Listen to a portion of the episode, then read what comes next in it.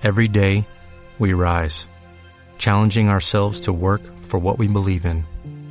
At U.S. Border Patrol, protecting our borders is more than a job, it's a calling. Agents answer the call, working together to keep our country and communities safe. If you're ready for a new mission, join U.S. Border Patrol and go beyond. Learn more at cbp.gov/careers.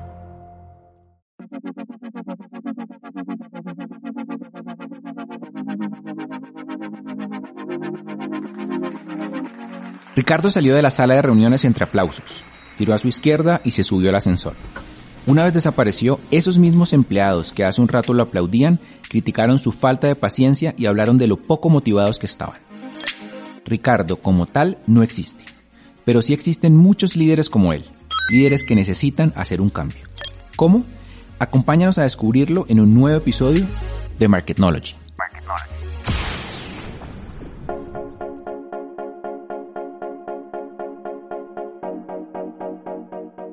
Hola, soy Jaime Ramírez, director de Mercado Libre para la región andina y les doy la bienvenida a este episodio número 12 de Marketnology, en donde vamos a estar hablando de un tema que me apasiona muchísimo y que es el liderazgo.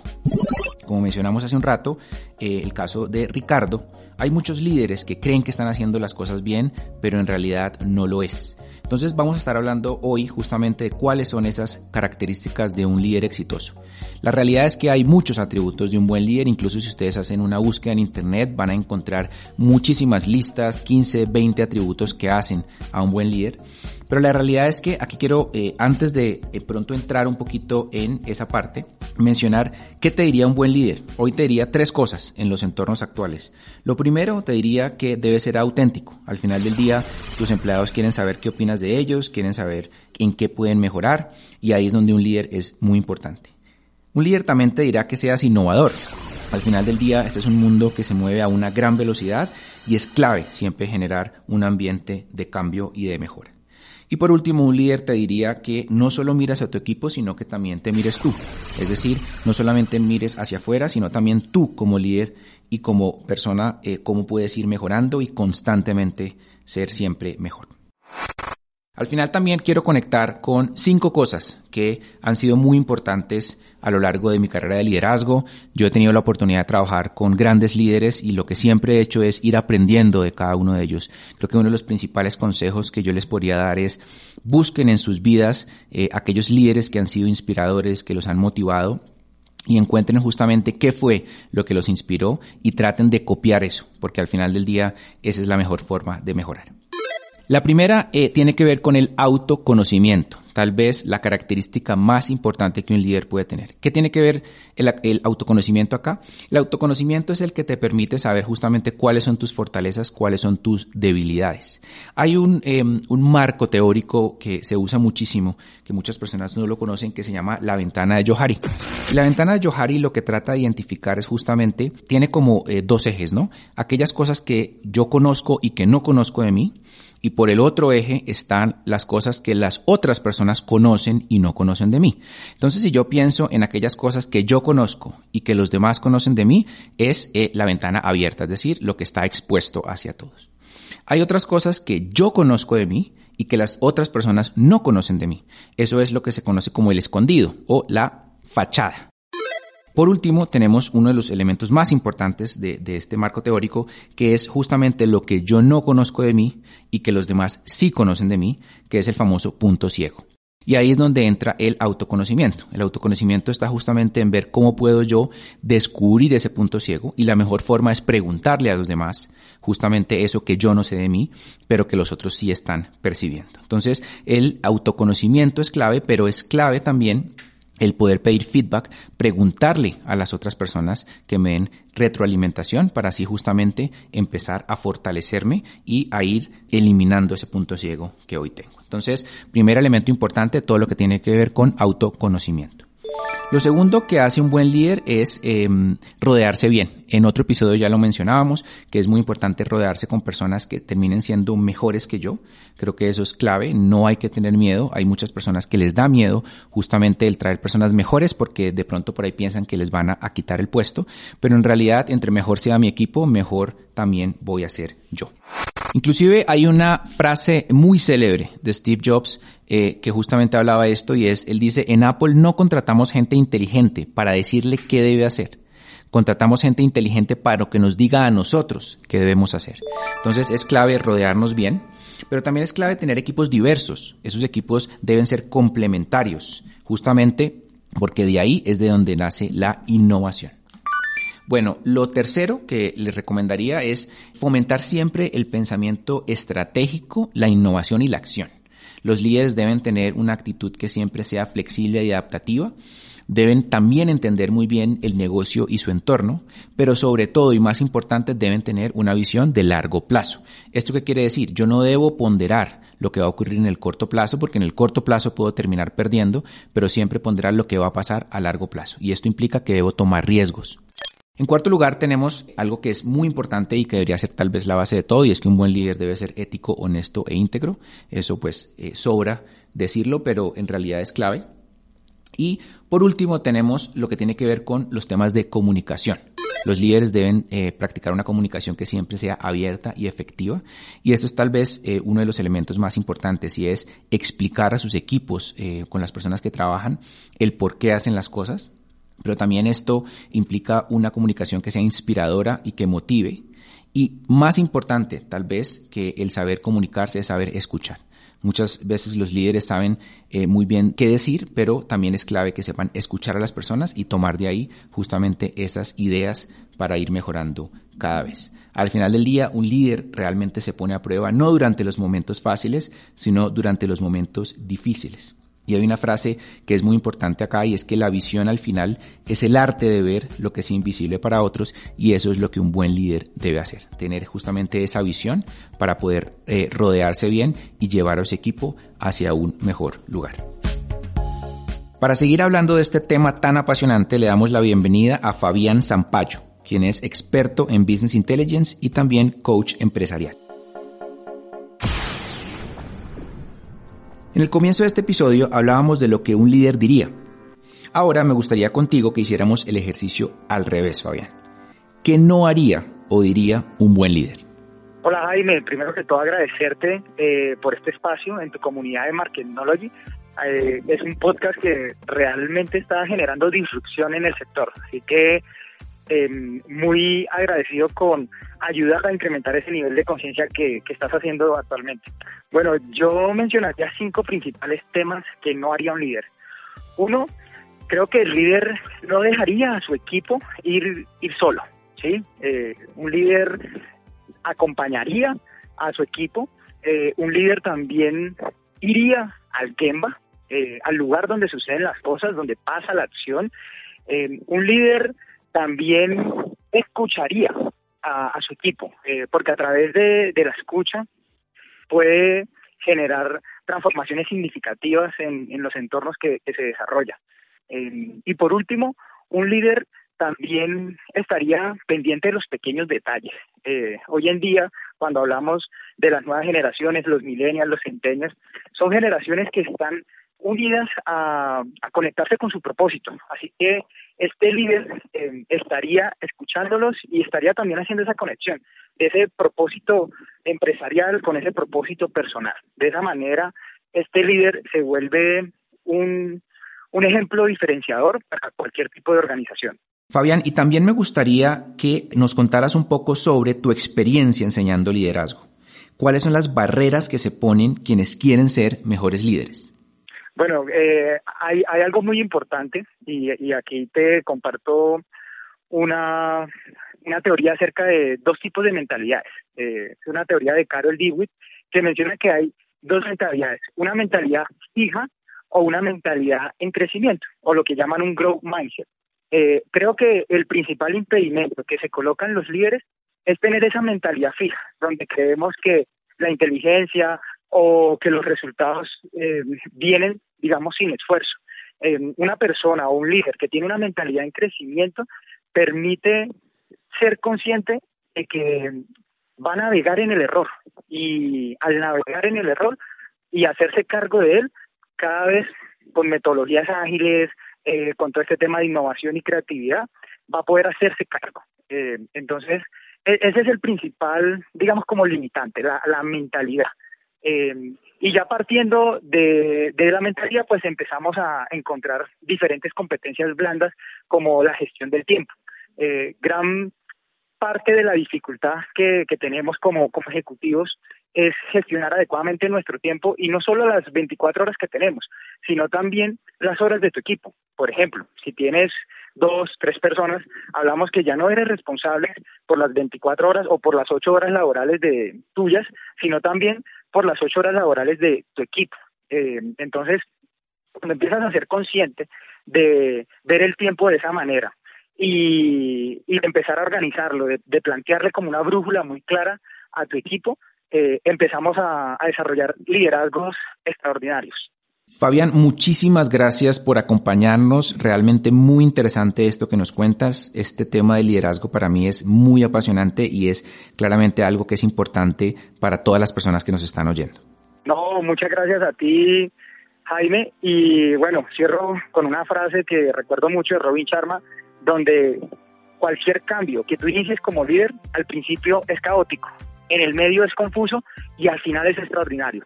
Y la invitación aquí a los líderes que nos están escuchando, a las personas que también están en ese proceso de convertirse en líderes, es recordar que ningún experto es experto al principio. Y cuando somos conscientes de eso, nos permitimos ver el error como una oportunidad de aprendizaje y no castigarnos si de pronto no nos equivocamos al inicio. Así que les deseo em, un buen día a todos los que nos están escuchando y muchas gracias por la invitación nuevamente, Jaime.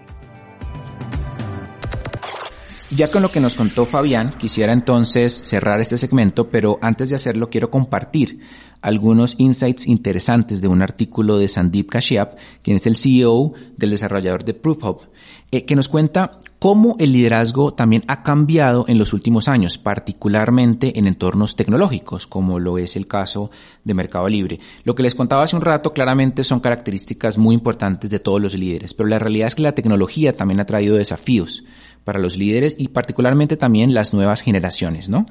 Entonces ahí las cuatro cosas que nos comenta Sandeep. La primera es que el liderazgo tal vez autocrático ha sido reemplazado por un liderazgo muchísimo más inclusivo, ¿no? En donde al final del día lo que los líderes quieren es incluir a sus equipos en la toma de decisión, que sea mucho más consensuado y justamente apalancarse en eso que mencioné hace un rato sobre la importancia de la diversidad de pensamiento, que es lo que nos va a llevar justamente a la innovación. Lo segundo también es que un líder al final del día debe ser muy eh, no solamente inclusivo, sino que también tiene que ser inspirador para sus personas y empezar a, movilizar mucho todo ese recurso humano de las compañías. En tercer lugar, se ha desvanecido mucho en los últimos años lo que tiene que ver con este enfoque de ordenar y controlar y nos hemos movido más hacia un modelo de empoderamiento en donde al final lo que los líderes le dan es un mucho mayor grado de autonomía a sus empleados, esto claramente en beneficio de la organización y del crecimiento de las personas. Y por último, y tal vez una de las cosas que a mí más me llama la atención es que hoy un líder debe estar invertido en el desarrollo de sus equipos. Eh, es la mejor manera de ganar su confianza, que las personas sientan que realmente un líder está comprometido con ellos y ellas, que los quiere hacer crecer y que hoy realmente más que una relación vertical se ve una relación mucho más de crecimiento y de eh, potenciar justamente todos esos equipos. Y para terminar, quería recomendarles dos muy buenos libros de liderazgo donde van a encontrar mucho de esto que vimos. Uno de esos es Good to Great eh, de Jim Collins y el segundo es Start with Why, que es de Simon Sinek. Simon Sinek es un conferencista quien tiene una charla en TED muy interesante que se las recomiendo que la vean. Se llama Cómo los líderes inspiran acción. Es una charla que es de septiembre del 2009 y que describe algo que eh, Simon Sinek llama el círculo de oro o el círculo dorado. Y él lo que dice es que al final la forma en que los líderes realmente terminan inspirando a las personas es explicándoles el por qué. Por eso es que su libro se llama Start with Why y es en donde yo debo explicarles a las personas el por qué hacer las cosas. Lo que él dice de este círculo dorado es que este círculo tiene tres capas. De afuera hacia adentro son la capa del qué, después la capa del cómo y después la capa del por qué. Y él lo que dice es que hay muchas personas que empiezan de afuera hacia adentro, es decir, le dicen a las personas qué hacer, después cómo hacerlo y después decir el por qué. Y eso que muchas veces eh, algunos líderes no llegan hasta el por qué, sino que simplemente les dicen qué hacer y cómo hacerlo. Y lo que él dice es que hay que invertir el orden y justamente hacerlo a la inversa, explicar el por qué primero, después el cómo y después el qué. Esa es la mejor forma de motivar. Cuando las personas entienden el por qué están haciendo algo, lo van a hacer de una manera mucho más apasionada. Y él inclusive dentro de la charla eh, lo aplica pues a diferentes compañías, da el ejemplo de Apple y de cómo Apple también sus comunicaciones las hace empezando en el por qué hace lo que hace eh, y después y llegando al que hace. Entonces les aconsejo mucho que lean el libro y también que busquen esta charla TED, como les decía, Simon Sinek, septiembre del 2009 y se llama Cómo los líderes inspiran acción.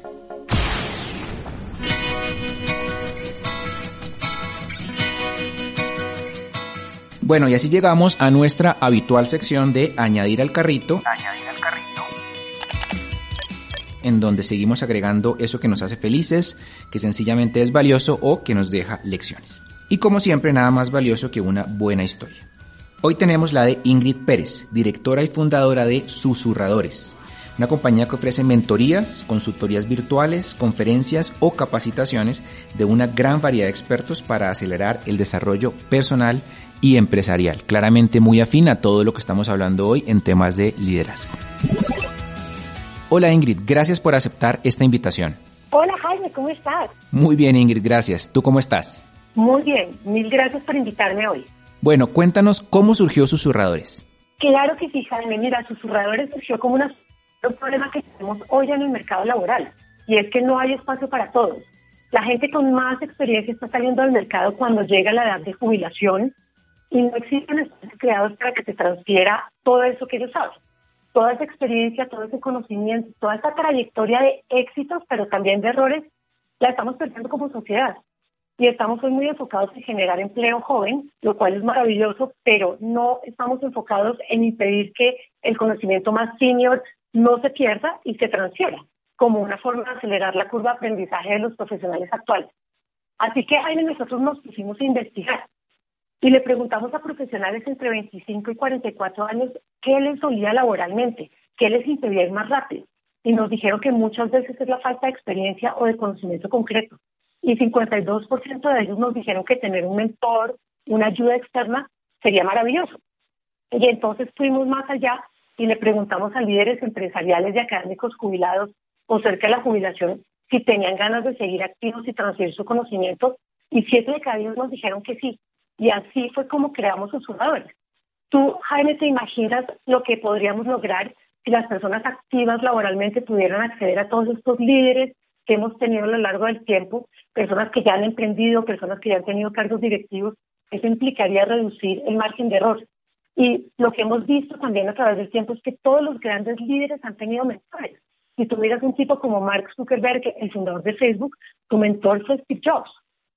Así que lo que nosotros queremos hacer con susurradores es que todo el mundo acceda a mentores, acceda a consultorías de una forma fácil. Queremos conectar a la gente y queremos crear un, acceso inmediato a grandes líderes empresariales o académicos del país para que te ayuden a avanzar más rápido. Ese es el objetivo de susurradores. En susurradores, hoy si tú quieres revisar tu plan de negocio, lo puedes hacer con el exgerente general de la alquería. Puedes revisar tu plan de mercadeo con el ex líder de Pfizer. Puedes revisar la deuda de tu empresa con el ex líder que manejó la negociación de la deuda millonaria de Avantel. Puedes reestructurar eh, tu equipo de trabajo con un ex líder de recursos humanos de Copetrol. Ese es el tipo de perfiles que ponemos a disposición de las personas. Bueno, como estamos oyendo, ustedes son nativos digitales y eso seguramente fue clave para afrontar todo este tema de la pandemia. Cuéntanos ahora cómo se adaptaron para superar la crisis y qué cambiaron o qué desafíos afrontaron.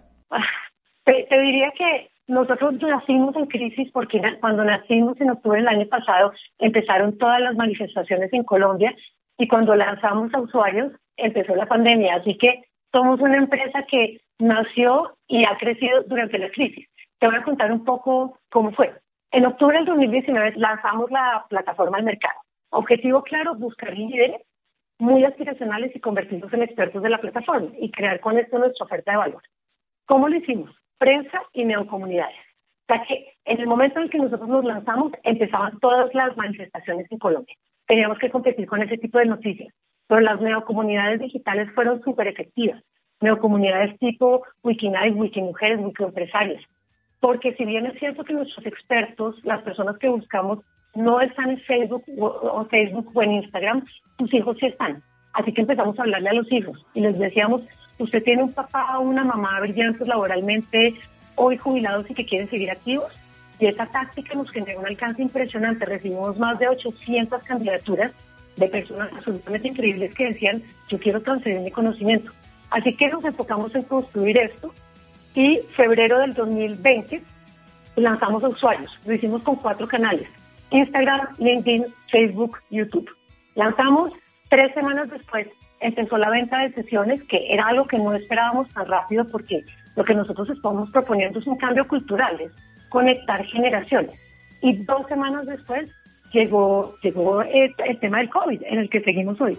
Así que nuevamente digitalmente tuvimos, tuvimos que tomar una decisión desde un punto de vista estratégico y cuál va a ser el objetivo, que nos vamos a enfocar en un momento de pandemia y en un momento en donde estamos haciendo.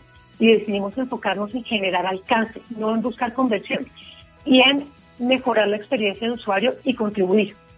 Así que lo que hicimos fue abrir el portafolio y costos a todo el que lo necesitara, y a través de webinars, a través de asesorías gratis, a través de paneles, logramos durante todo este tiempo de pandemia conectar a más de mil profesionales con nuestros expertos. Y también a lo que nos permitió todo este mundo digital fue optimizar la, la experiencia de nuestro usuario. Y usuario te hablo tanto del usuario final como de, de nuestro experto. Y utilizamos este tiempo para rehacer completamente la plataforma integrándole WhatsApp, por ejemplo. O sea que hoy en día cuando tú conectas, cuando tú te conectas con un experto, el experto recibe un mensaje por WhatsApp y esto hace que la experiencia sea mucho más rápida, que todo sea inmediato. Así que te diría que digitalmente aprendimos un montón durante todo este tiempo. Los canales digitales fueron los que nos permitieron generar un alcance y los canales digitales fueron los que también nos permitieron ser relevantes, porque logramos que nuestros servicios llegaran a mucha gente a través de sus medios. Muy interesante lo que nos cuenta Ingrid. Y para terminar, ¿qué consejo le darías a un emprendedor o emprendedora que está escuchando en este momento? Claro que sí, Jaime. Tengo varios consejos que doy con toda la humildad del mundo, pero que los comparto porque me los dieron a mí y creo que, que son importantes. El primero que le daría a cualquier persona que esté eh, pensando en emprender es que se enfoque en el propósito, es que se haga mil veces la pregunta por qué estoy creando esto, por qué esto tiene sentido, cuál es el aporte, cuál, cuál es el valor agregado para el consumidor y qué es lo que me va a motivar a mí como emprendedor a estar horas y horas dedicado a esto, eh, sufriendo lo que todos conocemos como la soledad del emprendedor. Yo te diría que hay que partir de la base que el propósito no puede ser ganar plata, esa es una consecuencia, pero no puede ser el propósito de un emprendimiento. El segundo que les daría es que escojan bien a sus aliados estratégicos el trabajo en equipo es lo que a uno lo hace grande, lo que a uno le permite seguir adelante. Pero escójanlos bien, los favores pueden salir caros. Creo que aquí es, donde es importante ser eficaces y saber que escoger un buen aliado es, el que te va a permitir ir rápido. Si, si vives a punta de favores, los favores se pueden demorar mucho y los favores llega un momento en el que te pueden frustrar porque no, no tienes lo esperado. El tercer consejo que daría es que cuiden su tesorería. Eviten costos fijos, eviten tener inventarios altos. El cuarto, Jaime, sería que no pierdan el foco, porque es bastante fácil cuando estás emprendiendo empezar a preguntarte, ¿y qué pasa si vendo esto? ¿Y qué pasa si me voy por este camino? Es muy, muy importante focalizarse, tener un producto estrella y ser muy consistentes con el portafolio. El quinto consejo es que no somos poderos nos toca aceptar que no sabemos, que no todo lo, podemos hacer bien, por lo cual es importante buscar mentores, buscar un consultor, buscar a alguien externo y experto que nos ayude en la toma de decisiones. Solemos normalmente, hay, hay miles de fuentes, puedes encontrar desde un tutorial de YouTube hasta tu tío, hasta tu papá, hasta un amigo, pero muchas veces estos consejos que vienen de un entorno familiar están más basados en la preocupación de ¿ese emprendimiento tendrá sentido? ¿Será que sí debería gastarse la plata en eso o debería ahorrarla y gastarla en otra cosa? Por eso hay que buscar consejos que realmente tengan sentido y que estén basados en experiencia, para que no te pierdas y no empieces a sentir miedos porque emprender da miedo. Te diría que lo, último que diría es que se sientan muy orgullosos de lo que están haciendo, todos tenemos ideas valiosas en la cabeza, pero no todos las llevamos a cabo porque hay que ser valiente para llevarlo a cabo. Así que siéntanse muy orgullosos, midan resultados, corrijan rápido los errores porque errores va a haber mil y celebren los éxitos. Es súper importante celebrar durante un emprendimiento, celebrar con el equipo, celebrar con los amigos, celebrar con la familia, porque emprender es de valientes. Así que eso sería lo que te diría, Jaime. Bueno, Ingrid, eh, muy bien, muchas gracias. A falta de uno, terminamos con muchos consejos útiles y oportunos. Ha sido un gusto tenerte en Marketnology. Muchas gracias y muchísimos éxitos. Muchísimas gracias a ti, Jaime, eh, y les deseo muchos éxitos. Y así llegamos a este episodio número 12 de Marketnology. Como siempre, les prometemos seguir trayendo temas igual de interesantes. Escríbanos por favor al correo marketnologypodcast.gmail.com para contarnos sus dudas, sus emprendimientos. También me encantaría que me contaran si vieron el video, la charla TED de Simon Sinek o si leyeron los libros. De pronto puede ser interesante que podamos por ahí debatir algunas de las ideas que él plantea. Eh, me pueden seguir encontrando en LinkedIn como Jaime Ramírez de Mercado Libre y como siempre pueden seguir escuchando este podcast en Spotify, Apple Podcast, Audioboom, Deezer y prácticamente cualquier app de audio. Hasta una próxima oportunidad.